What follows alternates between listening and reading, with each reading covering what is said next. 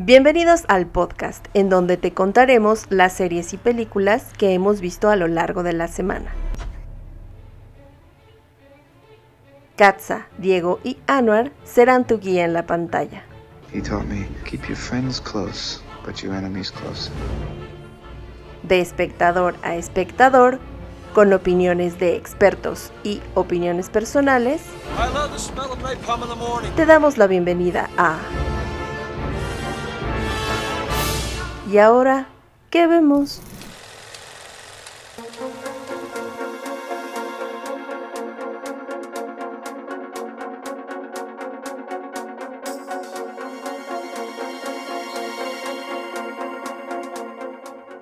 ¿Qué tal? Muy buenos días, buenas tardes, buenas noches, queridos seguidores de ¿Y ahora qué vemos? Con muchísimo gusto de tenerlos nuevamente por acá, escuchando todas nuestras recomendaciones de series y películas que hemos visto a lo largo de la semana. Con muchísimo gusto voy a saludar a mi querido amigo Anuar, ¿cómo estás? Hola, ¿qué tal, queridísima audiencia de Incudeso Radio y de nuestros podcasts? Hola, Katza, hola, Diego. Buenas noches, buenas tardes, buenas madrugadas. Yuhu, Diego, ¿cómo estás? Hola, buenas noches, buenos días, buenas madrugadas, ¿cómo se encuentran el día de hoy? Aquí en Incudeso, Spotify, Himalaya, Google Podcast y muchas otras plataformas en donde nos pueden escuchar. Ya no va a pasar lo mismo de la vez pasada. Lo mismo de la vez pasada. Sí, cuando les dije que sí veía nuestro podcast. Ah, Ah, claro. Si nos ven, si nos divisan, nos saludan. ¿Eh? Muy bien, pues el día de hoy les traemos para todos ustedes una gran recomendación. Esta película es una película hiper sencilla, la verdad es que es una película muy, muy, muy facilita de ver. Es una película que de verla te evoca a muchísima nostalgia. Porque es una película 100% ambientada en los veranos en los suburbios en Norteamérica en 1984. Película en los veranos del 84. Esta película, esta película se llama Verano del 84 o Summer of 84. Es una película de género de terror y suspenso que se encuentra disponible en el catálogo de Prime Video. Esta película cuenta con un 72% de frescura en Rotten Tomatoes, pero tiene un 90% de pulgarcito arriba para la audiencia de Google. En esta película eh, vamos a ver a un grupo de adolescentes que están de vacaciones durante el verano. Y Davey es un adolescente aficionado a las teorías conspirativas y a, a, a todo este tema de la gente sospechosa y bla bla bla. Y Davey comienza a sospechar de su vecino, que es un agente de policía. Y, eh, ay, perdón, las orejas del perro. y es un agente de policía que en realidad eh, David tiene la enorme sospecha de que es un asesino en serie. Una de las frases más icónicas de la película es hasta los asesinos en serie tienen vecinos. Nice. Buenísima. Yo a esta película le voy a dar un 90%. Está llena de easter eggs. El, el soundtrack o el score que está hecho por, Lim- por los hermanos Limatos es fenomenal. El- la pieza de apertura está increíble. Todos los easter eggs y referencias a películas de los 80s como Gremlins, Goonies, eh, Poltergeist. La verdad, y también hay que ser honestos, es un, es una, la catalogan algunos críticos y algunos expertos de cine como que es la película que plagió Stranger Things. Yo le doy un 90%, Diego. O sea, la película plagió a A Stranger, Stranger Things. Things. sí, porque es como una especie de reflejo de, de como el tema de Stranger Things y los amiguitos y Pues tal. creo que al final la película evoca lo que o tiene la fórmula tanto como Stranger Things o como eh, Super 8 Stand by o me. como la nueva película que va a salir de los Ghostbusters, ¿no? Es ah, apela a la nostalgia, eh, es, es una peli si bien en, en mi más humilde opinión, un poco lenta. Sin embargo, eh, ya cuando agarra ritmo, eh, empieza. Ya, ya te empieza a atrapar. Entonces, creo que sí se merece, yo creo que un, un 90%. Muy ya bien. que son muy buenas actuaciones. Como dices, el soundtrack está inmejorable.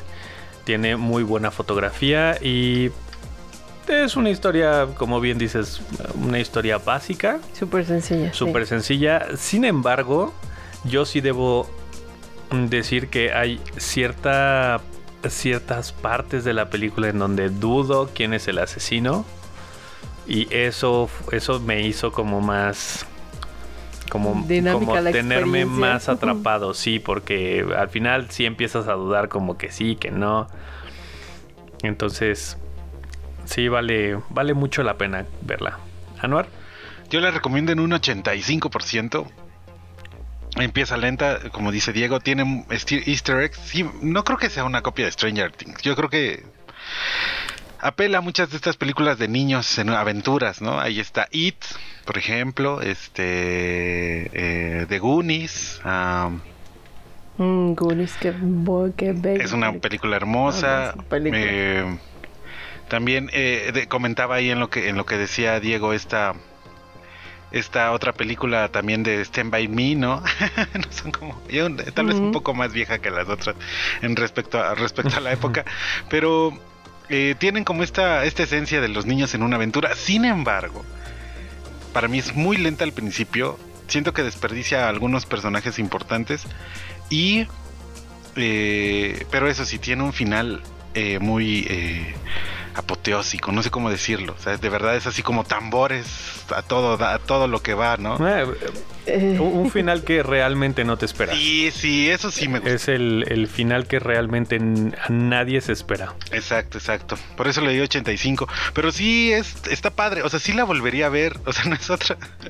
O sea, sí la, sí, si la pasan en algún momento en el 5 o lo que sea. Digo, ah, mira, está buena. Déjale ahí. vamos a verla. Lo que es que es una película eh, hecha y derecha como con la fórmula esencial de primer acto, segundo acto, clímax y clímax, perdón. El clima, clima. El clímax. El cleaner, el cleaner. Es nu- nuestro nuevo amigo. Les presentamos al clima. Él nos dice cómo va a estar el día La de clima. hoy. ¿Qué tranza? Ah. La clímax. Ya. Ah, y así nacen los verdaderos Eh, personajes. Icónico. Sí, sí. O sea, sí es una película hecha y derecha, como con estos elementos. Es una, es una historia contada de principio a fin. Tiene su, sus pequeños momentos eróticos adolescentes, muy, muy teen, ¿no? Sí está muy para niños chiquitos, pero tiene esta historia como ahí medio oscurona y terrorífica de alguna forma. Entonces, si te dieron ganas de ver esta película, se encuentra disponible en el catálogo de Amazon Prime Video. Y volvemos a nuestra sección con Spoilers y spoilers curiosidades. y no hay curiosidades, porque no, hay, no encontré curiosidades. Ah, Bueno, podemos, podemos Bueno, decir spoilers y ahorita que easter regresamos. eggs. Ahorita regresamos y ya platicamos ahí de, de unas cosillas que notamos nosotros. Sí, es correcto. Muy bien, volvemos. El departamento de policía reporta que el sospechoso es un hombre blanco. Sus víctimas parecen ser varones de 12 a 16 años. Es un asesino en serie. La policía recibió una carta del individuo haciéndose llamar el asesino de Cape May. Hay un asesino serial en el pueblo. ¿Se les ocurre algo más emocionante? ¡Par de pechos! ¡Justo enfrente! Chicos, Nikki Kazuba es la definición de mujer perfecta. Ja, ¡Qué gran vista de mi habitación! Dulces sueños. Emergencia, casa del árbol, ahora. Maggie es el asesino de Cape May. Mackie es un policía con una gran reputación. Manos a la obra. Davy. Hola. Chicos, me estoy asustando. Tranquilo, pareces de 30. No te preocupes. Vámonos. Te van a descubrir ya sea Maki o tu papá. Yo sé que tengo razón. Eso no demuestra nada. ¿Están conmigo? No quiero que te pase nada malo. Salvaremos personas. Davy, no lo harán. Es una teoría muy interesante. Solo olvídalo. Siento mucho que estés castigado. Veré qué puedo hacer. Sin resentimientos. Estás mal, te equivocaste con todo.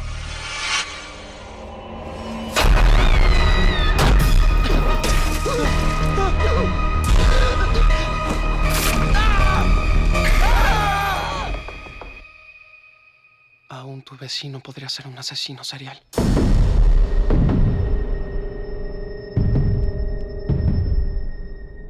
Regresamos a Easter eggs y datos curiosos y spoilers de esta película de verano del 84, la cual no va a tener ni Easter eggs ni datos curiosos y solo va a tener spoilers. Oficiales, oficiales, porque no, no hay unos, no hay una lista oficial.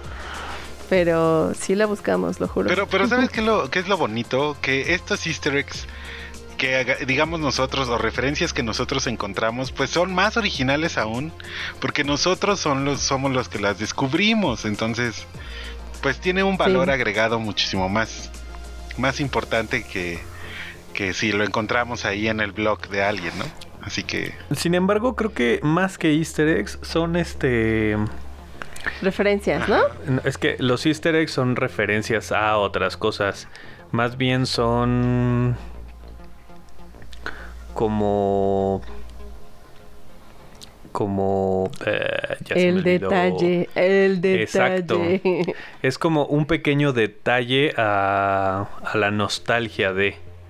¿No? O sea, el cartón de leche es clásico en las películas de los 80. Ujú. ¿No? El típico policía, buena onda, pero que Que por alguna razón es soltero. Ajá, exacto, ¿sabes? O sea, son, son como esos pequeños detallitos que clásicos, es, son clásicos más bien, ¿no? Lo que trae la película. Ahora, ahora también tiene una cosa que ya me dirá Katza, eh, ella un poco más, este, más sobrada en el idioma. Y es que hay mucho slang, ¿no? Hay mucho slang de los 80. Eh, noté que, que había palabras que no coincidían con los subtítulos. Yo dije, eso es muy slang. Bueno, eso normalmente pare, eso Ajá, normalmente pasa, pasa, sucede. pero había mucho slang y mucha, muchas como, como palabras que decían ahí en esa época. Ajá, y eso sí, muy- pues es ocurre con esta película mucho lo que se llama el fenómeno de perdido en la traducción, tristemente. Pero no, o sea, no está, no está mal, ¿no? Yo no la vería, la verdad, en, en- con actuación de doblaje. Tengo mis reservas, ustedes lo saben. Pero no creo que vaya a ser aburrida, ¿no? Creo que doblada yo creo que va a estar igual de entretenida. Espero. Para aquellos que Lo siento. Me está albureando Diego, doblada está súper entretenida. Pues sí, aunque depende.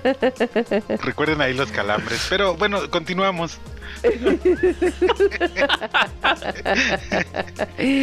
Una playera, una playera que diga doblada está bien divertida. Ah, no. Ya tenemos mucho Sobre todo merch para y ahora que vemos. Sí. Ya, ya tenemos ahí todo el, todo el stash de. ¿Sabes por qué? Eh, eh, ahora sí que doblada también puede ser divertida porque la de alguna manera la traducción no está no está traducida la película hacia un idioma de la actualidad, sino en realidad sí parece que estás viendo una película Sí. de los Sí, 80. sí, el idioma sí es 100% de esa época. La traducción, Sí. ¿no? La La- los insultos. eh, La música. La Las música. Sí, el formato super plano de peli casi, casi para la televisión, ¿no? Exacto. Hasta No se parece que crean, estás esta viendo una de Jason. Ándale, algo así, claro, claro, claro. No se crean, esta película sí se estrenó en el Festival de Cine de Sundance. Sí. O sea, no es una película así como que chalaventón y, No, y que no, no, haya tenido no. importancia, al contrario.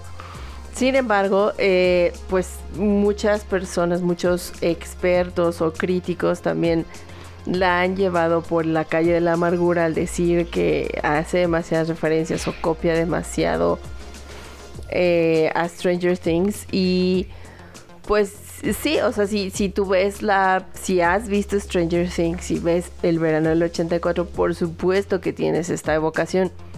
Pero lo mismo sucede con, con Goonies, por ejemplo, ¿no? Que Es- más- Esa es una de mis películas Que favoritas. más bien podrías, podrías decir que The Stranger Things le copia mucho a Goonies, ¿no? Ajá, exactamente. Stranger Things le copia muchísimo a Goonies. ¿O por qué no criticaron Super 8 por eso? Ay, qué bonita Oye, es que, bueno, Super 8 es una monada de película, la verdad. Super 8 es E.T. de los 2000. Sí, Es, e- es E.T. como James, como este Steven Spielberg. Steven Spielberg La La realmente quería hacerlo. No manches, quería hacerlo. Qué bonita peli. Lo hubiera querido hacer, claro, como, la- hubiera querido tener la- el recurso, ¿no? De- Exacto. De, de hacerlo. Pero bueno, Pero bueno, Sí, tiene eh, muchas como, referencias. Verano del 84, nos desviamos a los 80 mucho. Sí, exacto, te lleva para allá durísimo, así como hay una expresión en inglés que, que dice you go down the memory lane, que es como que te vas, te caes por el por el carril de la memoria de las remembranzas y los ochentas creo que para nosotros como generación y como parte de la generación que vivimos muchos años de nuestra infancia en ese tiempo, pues eh, desde los suéteres, las playeritas, la bici, no Los todo, vestidos. los vestidos, todo, todo, todo nos, a- nos aboca muchísimo. Eh, personajes favoritos. ¿Quién fue su personaje favorito? el poli. Sí, definitivamente. Pero ¿En serio? Es el perfecto asesino, en serio. Y el poli, ¿sabes que ¿En quién me hizo pensar? Así, así pensé justo cuando yo la vi, porque esta fue la segunda vez que la vi. Pero la primera vez que la vi pensé en, En el- John, no, en John Wayne Gacy. John Wayne Gacy es un asesino serial en de Estados Unidos que mataba chicos así de la edad de estos chicos porque era pedófilo. Ah, sí, Y claro. se disfrazaba de payaso y asistía a las fiestas de todo el vecindario que es que animara la fiesta, pero se llevaba a chavitos a su, al sótano de su casa. Obviamente él tenía, bueno, los sodomizaba y etcétera y los mataba. Y eh, cuando encontrar, encontraron todos los cuerpos abajo en el sótano de su casa. Entonces, la perfecta referencia al asesino serial de los ochentas. Claro. No, y que sí, o sea, sí vivió Estados Unidos una temporada entre los 70s y 80s de asesinos seriales, incluso, ¿no? Este decían en los noticieros locales, cierre su ventana porque eh, en Estados Sí, Unidos acostumbran cierre a- todo, cierre ajá. todo, ¿no? Y en Estados Unidos acostumbran porque pues sí te tienen más confianza a la banda, ¿no? De pues bueno, pues dejo abierto. Dejar hasta la puerta abierta. Justo eh, como lo, como lo vemos en la película, ¿no? Que abren sin, sin problemas, abren la puerta del vecino. Y, y Davey pregunta por qué, por qué está abierto. Así, pues es que nadie cierra la puerta, ¿no? Es correcto. En Canadá eso, eh, eso era algo muy común en, en los 80s y los 90s. Nadie cerraba su puerta con, con, con llave. Bueno, hasta la fecha. Sí. Otra referencia que a lo mejor esta, esta referencia sí está súper creepy. Em, Ted Bundy, otro asesino serial de mujeres. Eh, su coche o el coche en el que se cargaba a las chicas era un bochito. Es cierto, justo como, claro, claro. como el de el de Maki, ¿no? Bueno, o sea, el de Ted Bundy era color color cremita, ¿no? Y este era verde, pero bueno. O sea, está ahí la referencia, ¿no? Es que también eh, les decían escarabajos, ¿no? A los bochitos. Sí, los Beatles, exacto. Le decían de un Beatle. Ajá, por eso es verde, ¿no? Según yo entendí también en la Mm. peli.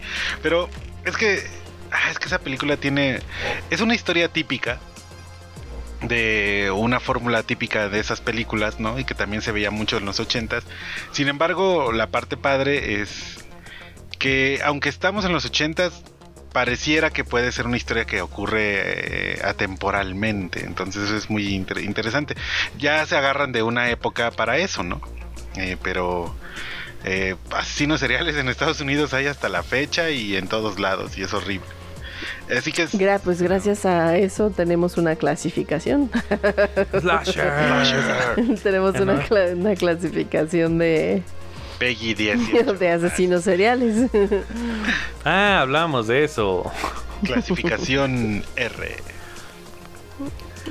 Este, Sí, pero clasificación K. K, de órale, kill. killer. Ah. yo pensé que era K de Kellogg. No, que la. Porque es asesino cereal. Exacto, bien, Dieguito.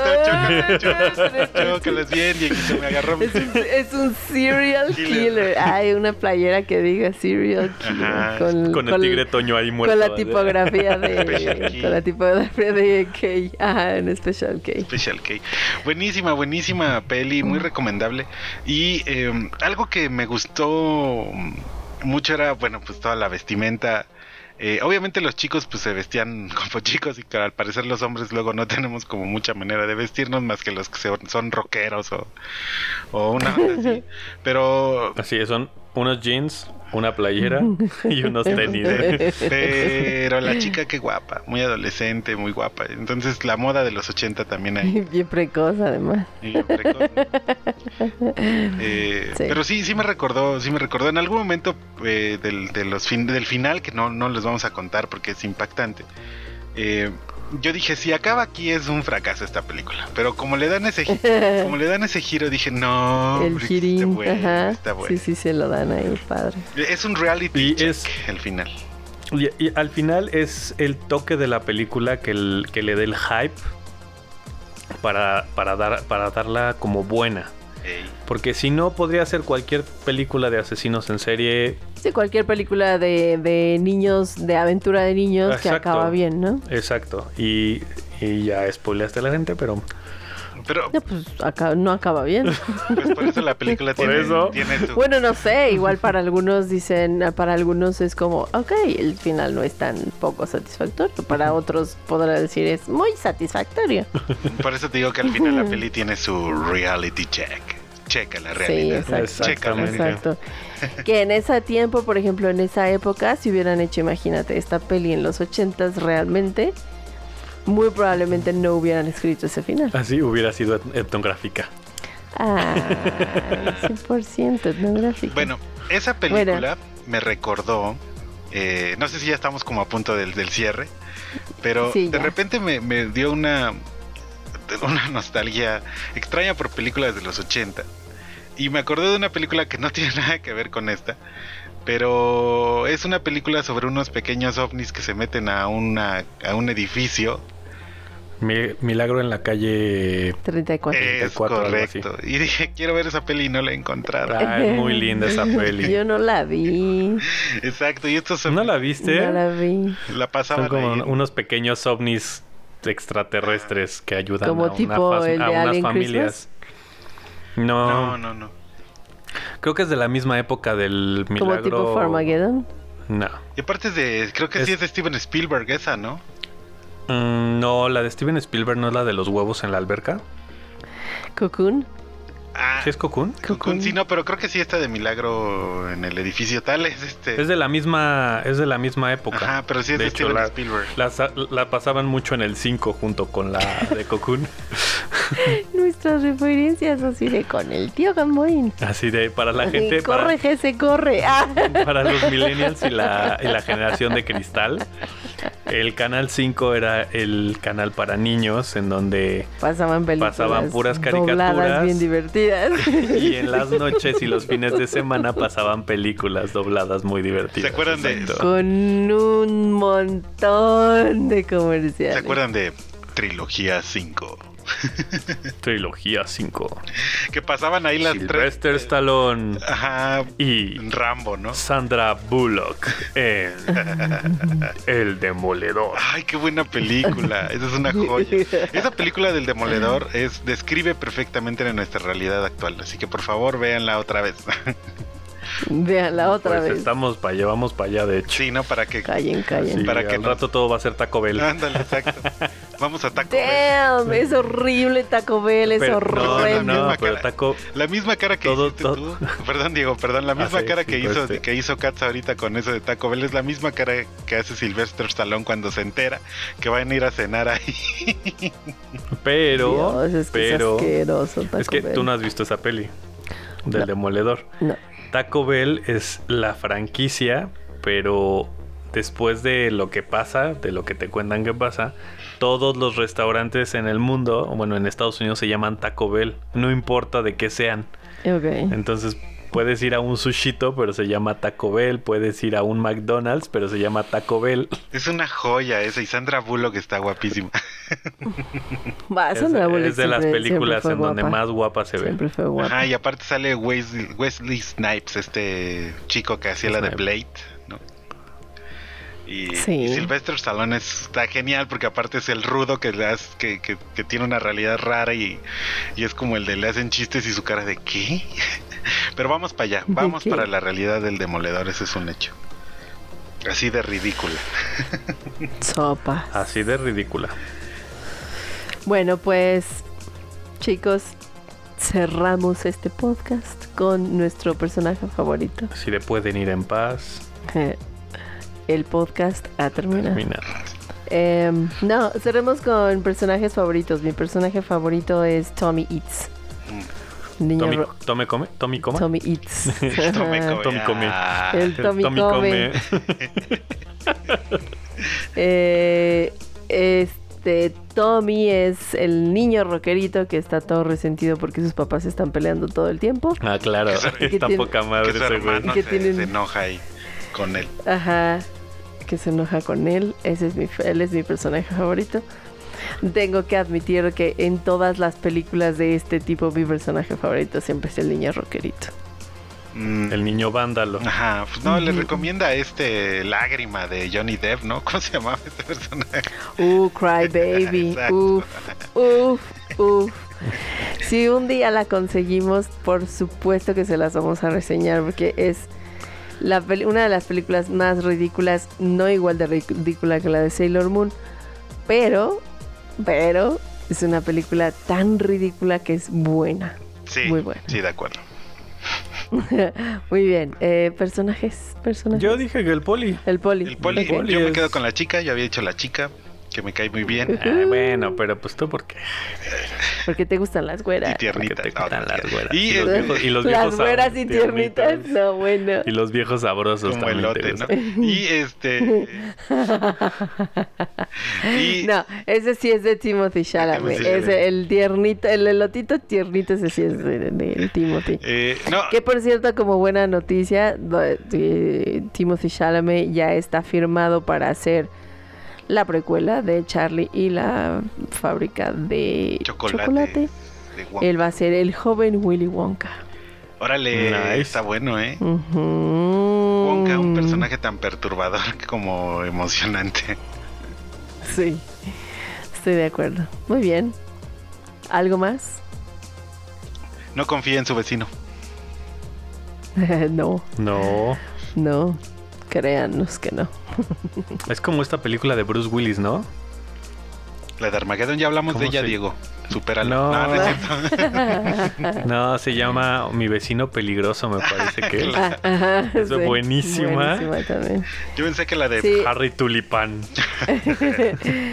No, yo ya ahorita traigo como una especie de nostalgia de las películas de los noventas porque vimos El Pico de Dante, buenísima. Mm. Ah, qué bonito. Sobre todo porque no tarda en hacer un volcán en Michoacán. ¿Sí sabían eso, verdad, amigos? Ay. No lo sabía. Sí. Pero ya hubo un volcán que nació aquí en México. El Chitle. No, sí, no, sí es ese, ¿no? No, eh, en medio de una ciudad, no me acuerdo cómo se llama. Universitaria. Oh, De hecho, no, de hecho, de hecho es una, una de las historias en las que está basada la película de Vulcano. Ah, ok, ok. No, no era el Paracutín, Paracutín, Paricutín, sí. El Paracutín. Exacto. El Paricutín es un volcán que, que, nació en medio del pueblo, literal, así. Tiene su cuento Nació en medio del pueblo y se los chingó a todos. Ups. ¿Y ahora? ¿Qué? Vemos.